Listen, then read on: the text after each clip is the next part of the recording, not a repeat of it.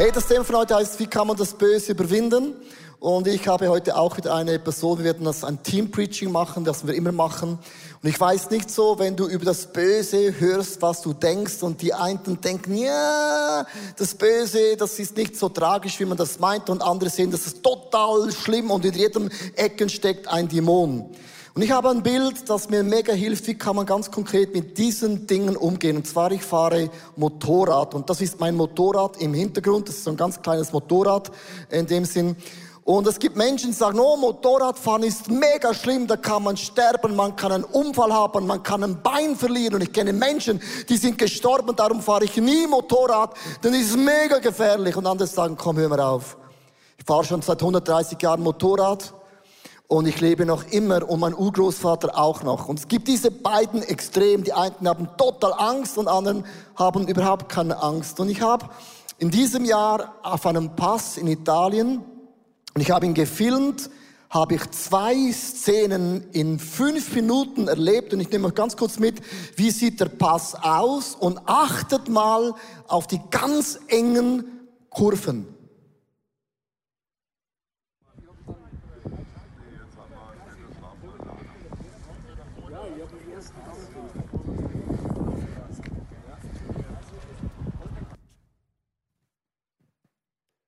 Applaus. Habe ich gefilmt.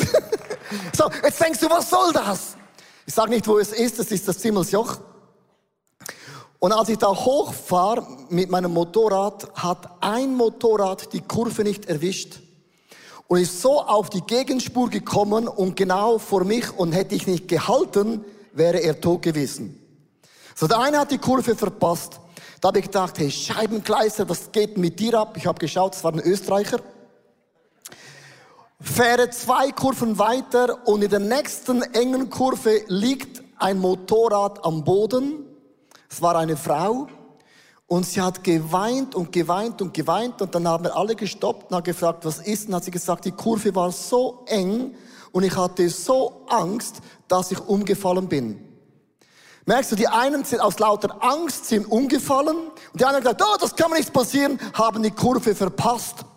Wenn man liest, aus unerklärlichen Gründen die Kurve nicht erwischt, waren es einfach Menschen, die hatten keine, keine Angst und keinen Respekt. Ich sage immer, wenn du Motorrad fährst, und das ist das Stichwort Nummer eins, habe Respekt. Du brauchst bei allem Respekt im Leben. Respekt vor Gott, Respekt vor deiner Frau, Respekt vor deinem Mann unbedingt, Respekt vor deinen Kindern, Respekt vor dem Feind und Respekt ist mich das allerwichtigste Wort. Jetzt sagst du, aber ich bin ein guter Mensch, ich habe gestern einen Hamster gefüttert, vorgestern habe ich einer älteren Frau über den Gehsteig geholfen und ich trage immer die Maske, ich habe doch gut gelebt. Was hat denn der Feind mit meinem Leben dann zu tun? Ich möchte euch ganz am Anfang ein theologisches Bild malen, dass du verstehst, egal ob Hamster Zebrastreifen, was auch immer, egal was du machst, du musst wissen, warum hat der Feind Anrecht auch in deinem Leben. Und zwar, wir alle leben auf dieser Erde und auf dieser Erde, das ist der Bereich, da wohnen wir Menschen. Ob du jetzt wohnst in Wallisellen oder zum Beispiel in Wallisellen oder zum Beispiel in Wallisellen. Wenn du jetzt zum Beispiel da wohnst oder zum Beispiel Wallisellen. Das ist der Ort, wo du wohnst, oder? Man kann auch im Aargau wohnen, wenn man will, aber muss man nicht. Muss nicht, man kann, muss nicht. So. Also, und der Himmel ist der Bereich, da wohnt Gott. Und diese zwei Bereiche, wer wohnt was, ist match entscheidend, weil im Himmel, da wohnen auch die Gottessöhne, es wohnen die Engel, die himmlischen Ratsversammlungen, die Geisterwesen und auch die Sterne, sagt die Bibel, das gehört zum Himmel. Und der Luzifer war ein Engel gewesen, und er wollte sein wie Gott und du weißt, dem Stolzen widersteht Gott. Und Gott warf den Luzifer, den Teufel, den Satan, wie auch immer, vom Himmel auf die Erde.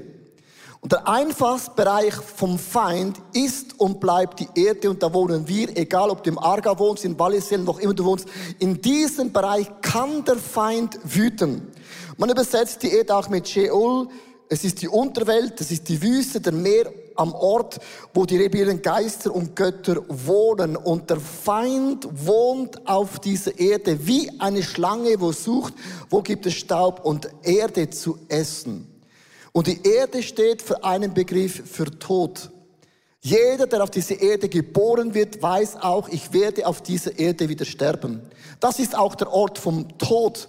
Das ist der Ort, wo der Feind wirken kann. Und der Himmel ist ein Ort vom Leben. Das heißt, egal ob du gut oder nicht gut lebst, wir alle sind auf der Erde, wir sind in diesem Einfallsgebiet, sind wir, wo der Feind beginnt in unserem Leben zu wirken. Wenn du die Bibel liest, und ich habe das schon letztes Mal, äh, fünf Wörter, wo die Bibel das Böse beschreibt, ist zum Beispiel der Luzifer, der steht für den Verblender. Es gibt auch den Satan, den Teufel, den brüllenden Löwen oder auch den Antichristen. Und letztes Mal haben wir den Luzifer gesprochen über den Verblender und heute geht es um den Satan. Das Wort Satan findet man aus dem Griechischen und das bedeutet übersetzt, er ist der Hinderer. Der Feind macht alles, dass wir verhindert werden, den Blessing und die Güte und Gnade und Liebe und Frieden und Geduld Gottes in unserem Leben zu leben. Du hast einen Gegner, der alles macht, dass wir den Segen Gottes nicht erleben. Ich nehme euch mit, wie können wir dann mit dem umgehen? Und äh, Psalm 23 erklärt uns eigentlich fast alles. Psalm 23, Vers 4. Und wenn es durch das dunkle Täler, hebräisch heißt das dunkle Tal, das Tal des Todesschatten geht, fürchte ich kein Unglück, denn du, Herr, bist bei mir. Eine ganz krasse Aussage. Dein Hirtenstab gibt mir Schutz und Trost. Jetzt habe ich gerade per Zufall einen Hirtenstab gefunden. Und wenn man so einen Bibeltext liest, was hat das zu tun mit dem Bösen? Die Bibel sagt, wir sind Schafe. Und ich habe ein Schafsbild mitgenommen und Schafe sind so flockig, so wollig, so niedlich, so meh. Und dann die kleinen Lämmchen, oh mein Gott, sind so herzig. Und die Älteren äh, sind auch noch herzig, aber speziell die kleinen Lämmchen. Und wir sind so die Schafe, flockig, wollig, meh. Und äh, ganz interessant, ein Schaf ist kein Kampfstier. Wenn die Bibel sagt, wir sind Schafe, sagt es auch theologisch aus, ein Schaf sieht nicht so weit, ein Schaf ist auch nicht so intelligent, aber ein Schaf macht sich keine Sorgen und auch keine Lasten. Und jetzt sagt die Bibel, dass mit diesem Hirtenstab leitet uns der Hirte. Gott ist immer an unserer Seite mit diesem Hirtenstab. Jetzt denkst du, Stab hin oder her, I don't care. Der Stab bedeutet, wenn ein Schaf stehen bleibt, nimmt der Hirte den Stock und schiebt das Schaf nach vorne. Geht ein Schaf verloren, holt es, tack, bang, zieht's zurück. Also führen, leiten und schützen. Und der gleiche Stab, der zwei Meter lang ist und war, brauchte man, um den Bären und den Löwen zu verschieben. Merkst du? Komm hin. Puff. Haus dem eins auf den Dockel. Also dieser Stab bedeutet, wir sind beschützt, aber auch geleitet und auch geführt. Und ich hätte es lieber. Gott führt mich nicht in das Todestal, sondern führt mich von Gipfel zu Gipfel, von Blessing to Blessing, Anointing, Anointing. Ich hätte es gerne für dir stehen und mit einmal mit dem Stock schiebt er alle Feinde weg und dann ist es für immer erledigt. Wenn du Theologie studierst und auch die Bibel richtig lesen willst, musst du immer den Kontext lesen.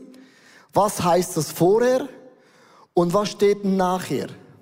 Wenn man das liest, so ein Stab, denkt man, oh krass, Stab, aber es gibt einen Satz, der steht später da im Vers 5a. Du lädst mich ein, also Gott hat eine Einladung ausgesprochen und du deckst mir den Tisch, es achtet, vor den Augen meiner Feinde. Gott schiebt ein Schaf das bist du und ich. Mit diesem Stab. an einen Tisch. Täter, tät mit Gott. Wow.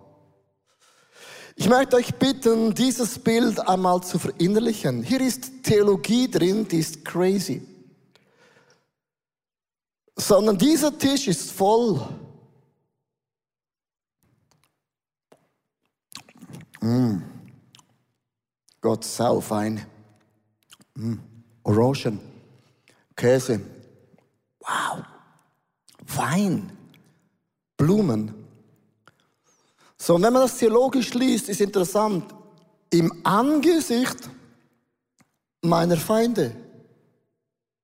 Also, die Feinde schauen uns zu. Es heißt nicht, ich werde die Feinde wegschieben, sondern solange du an diesem Tisch bist, werden die Feinde, Scheidung, Schulden, Süchte, Streit, Krankheit und Ängste, was auch immer, schauen auf dich hin und denken, wie kann ich es hinbringen, dass Leo das Schaf aufsteht vom Täter-Tät und dann ist ein Schaf so etwas von tot. Es heißt nicht, ich werde die Feinde für immer vernichten, sondern im Angesicht von euren Feinden habe ich ein Tät a Tät. Und die Bibel sagt, fehlt dir etwas? Nee. Hast du wenig Wein? Nee. Fehlt Banane? Nee. Hat sogar noch Blumen? Mhm. In diesem Täter-Tät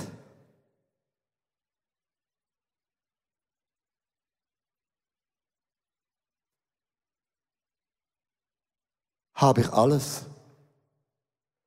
Bleibt in mir und ich bleibe bei dir am Tisch. Wenn du bleibst und isst am Tisch im Angesicht deiner Feinde, haben diese Wörter keine Kraft. Der Feind hat dann eine Kraft, wenn du aufstehst und selber versuchst zu kämpfen. So kämpfe ich meinen Kampf. Ich esse einfach, bin in der Gegenwart von Gott. Gott sagt, im Moment ist gerade Corona und so. Gott sagt, ja, aber es hat Trauben. Ja, stimmt, hast recht. Sogar Apfel. Und ich esse und sage, machst du feine Brote? Machst sau fein, Krass. So, und ich esse und trinke. Mit vollem Munde sollte man sprechen, aber beim gedeckten Tisch schmatze ich auch noch, sorry. Ist einfach voll hier. Merkst du, dieses Bild ist theologisch so krass. Wenn du dieses Bild nicht einprägst wie ein Tattoo, dann hast du oft das Reich von Gott keine Millimeter verstanden. Hm? Ich kämpfe nicht gegen das Böse, sondern ich sitze am Tisch und ich esse und das da hinten schaut mir auf die Schulter und denkt, wann steht er auf? Wann geht er weg? Und Timo Meyer wird uns mitnehmen, wie der Feind immer wieder versucht, diesen Platz einzunehmen und uns Lügen einzuschwatzen, die einfach nicht stimmen, gell, Timo? Der hat, eine, der hat eine Saumode, der Feind, gell? Die stimmen nicht. Gell? Das ist genau das Ding. Völlig mühsam. Vielen Dank, Leo. Ja. Wir haben ja jetzt gehört, die Wahrheit ist, wir haben diesen Frieden an diesem Tisch. Aber vielleicht hast du es auch schon gemerkt, in der Realität fühlt sich das oft ziemlich anders an. Und wir haben ja auch gehört, der Satan, das heißt Verhinderer, das heißt, er will verhindern, dass wir das erleben. Und ich werde mit euch anschauen, hey, wie macht er das, wie probiert er das und was können wir dagegen tun? Aber vorher schauen wir noch schnell im Epheser 4, 27, ist ein interessanter Vers, da steht, und gebt dem Teufel keinen Raum. Und das interessante Wort hier ist gebt, weil das müssen wir zu Beginn mal verstehen. Hey, der Teufel, der hat nicht einfach Raum. Da, da steht nicht, nimm dem Teufel den Raum weg. Da steht, gib dem Teufel keinen Raum. Das heißt, wir haben es in der Hand, was an diesem Tisch passiert. Wir sind nicht Opfer von irgendwelchen Umständen, sondern wir können bestimmen, was der Teufel hier findet oder macht.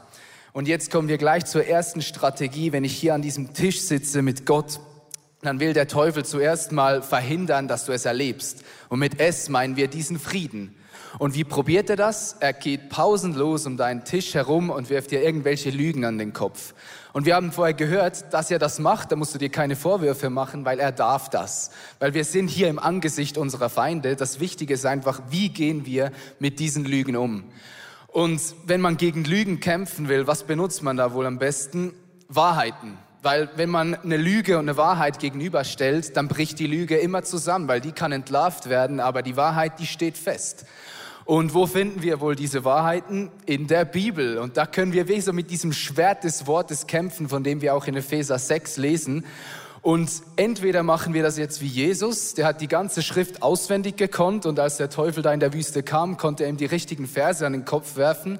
Aber wenn du nicht ganz so viel Zeit hast, schlage ich vor, wir gehen ein bisschen spezifischer vor. Und ich denke, du kannst in deiner Vergangenheit lesen, wo der Feind dich angreifen wird.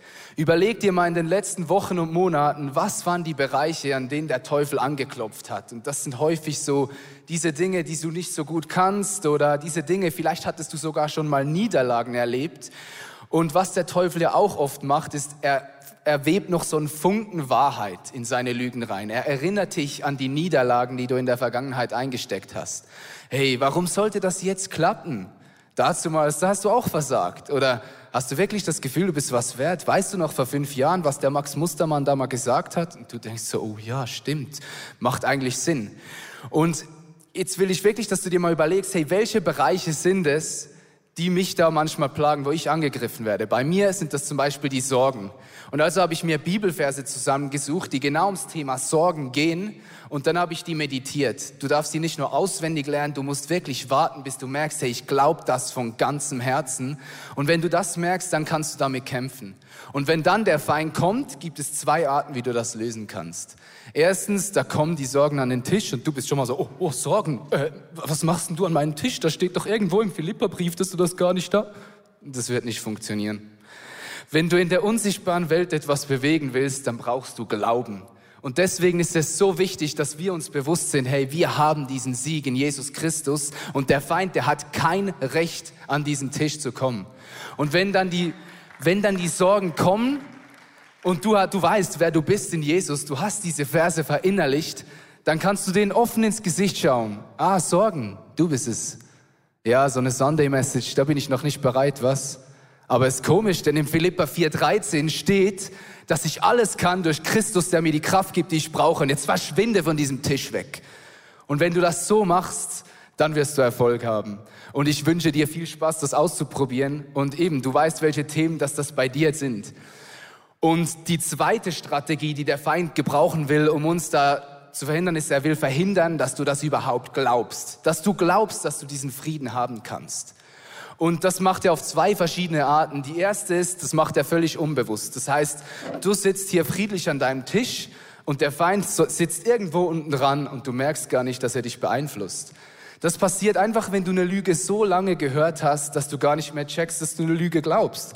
Du hast zum Beispiel so lange gehört, hey, du hörst die Stimme von Gott nicht, dass du irgendwann beginnst zu glauben, hey ja, vielleicht höre ich die Stimme einfach nicht so gut wie andere, das ist doch völlig normal. Oder ein anderes gutes Beispiel ist zum Beispiel die Lust oder die, die Pornografie bei Männern.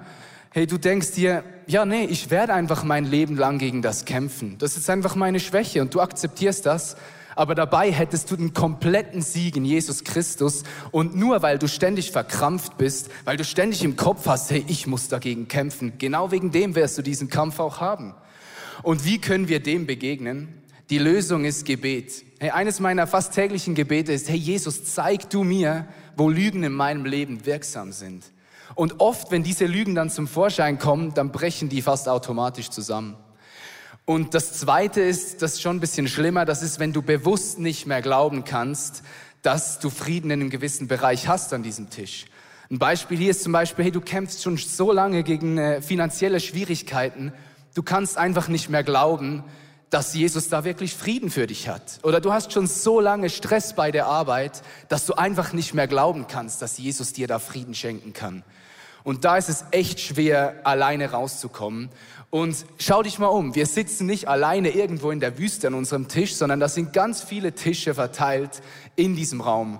Und ich ermutige dich einfach, hey, die Kirche, die sollte ein Ort sein, wo wir uns nicht schämen müssen, wenn das Leben mal nicht so aussieht wie irgendeine Instagram-Story, sondern wo wir offen über unsere Schwächen sprechen können, wo wir andere Leute an unseren Tisch holen können, wenn wir selber nicht mehr glauben können, wo sie uns an die Wahrheit erinnern können, wo sie uns Glauben machen können, wo sie für uns glauben können.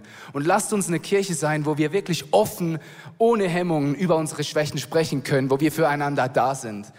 Und wir können das auch umdrehen. Vielleicht erlebst du diesen Frieden gerade in deinem ganzen Leben. Ey, du hast die größte Dinnerparty ever mit Jesus. Und dann gehen wir nochmal in Psalm 23,5. Da steht ja nicht nur, der Tisch ist angedeckt im Angesicht meiner Feinde, da steht auch, mein Becher fließt über. Und ich habe mir überlegt, ja, was bringt mir denn das, wenn mein Becher überfließt? Vielleicht mal einen Flecken auf dem Tischtuch. Aber das bringt ja dir selber nichts, wenn dein Becher überfließt. Aber was wir tun können, ist, wir können genau mit diesem Überfluss zu den Menschen gehen, die selber gerade das Gefühl haben, dass ihr Becher leer ist und sie damit segnen. Und ich glaube, genau so funktioniert göttliche Gemeinschaft. Wenn, wir, wenn es uns gut geht, segnen wir die, die es weniger gut haben. Und wenn wir durch eine schwierige Zeit gehen, dann können wir ohne Scham zu den Leuten gehen, denen es gut geht und Segen erwarten.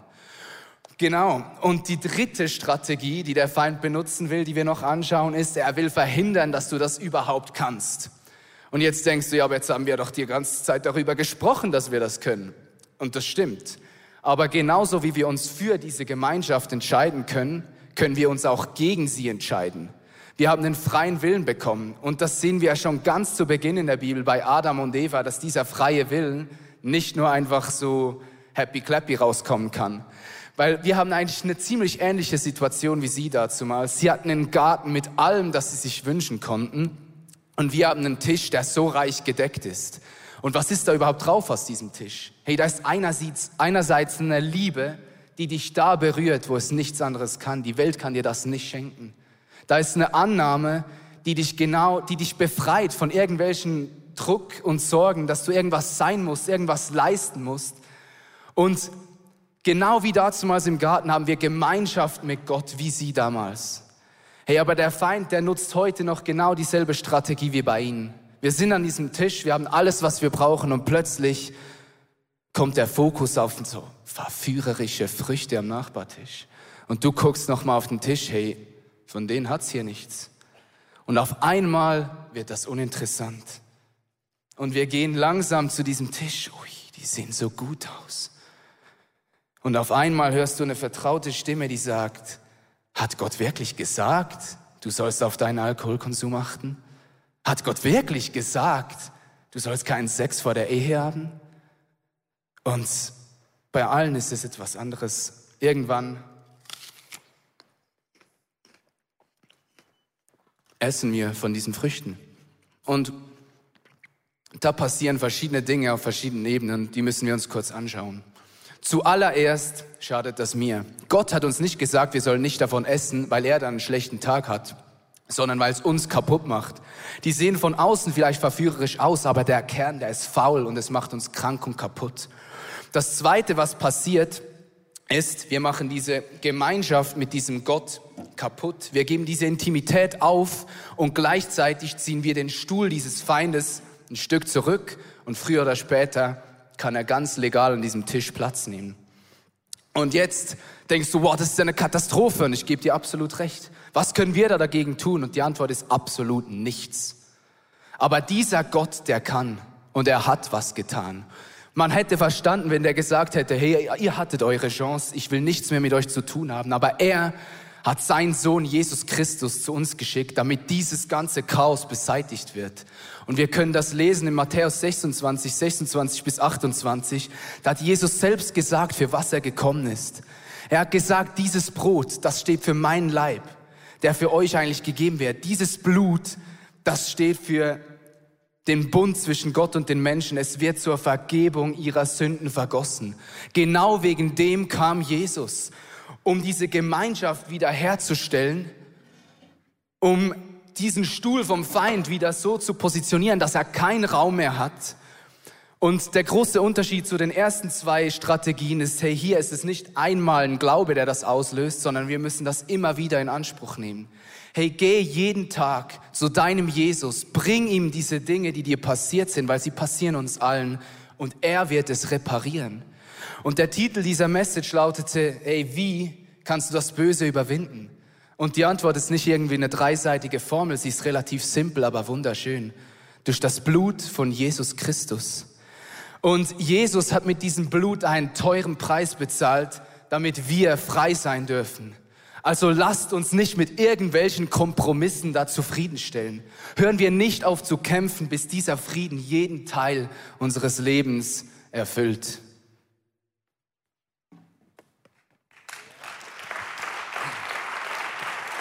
Come on.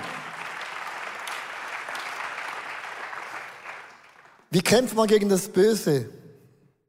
kämpfst gar nicht. Das ist krass, du kämpfst gar nicht. Ein Schaf kann nicht kämpfen, du bist ein Schaf. Kämpf mal als Schaf. No chance. Sondern der Hirte führt das Schaf symbolisch an diesen Tisch und sagt zum Schaf, du bist umgeben von Feinden. Und diese Feinden, solange du lebst auf dieser Welt, wirst du die nie wegbringen. Die sind immer einen Teil, die dir über die Schulter schauen und versuchen, dass du aufstehst. Weißt du, wie du die Kämpfe kämpfst? Ganz einfach. This is how I fight my battle. Wie? Ich esse. Am Thema ist auch ein bisschen. Wow. Hast du diesen Tisch reserviert? Hast du diesen Tisch gedeckt?